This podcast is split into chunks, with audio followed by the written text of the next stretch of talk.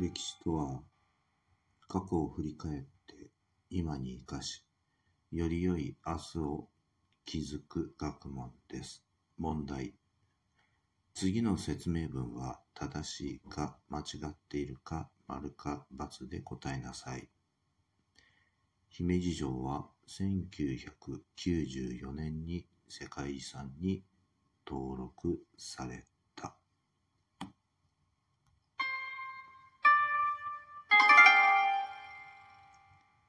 答えは×です。姫路城は1993年に世界遺産に登録されました。姫路城、14世紀に最初の城が築かれたと言われ、現在の城は17世紀の初め、関ヶ原の戦いの後に城主になった池田氏が行った改築工事で作られました。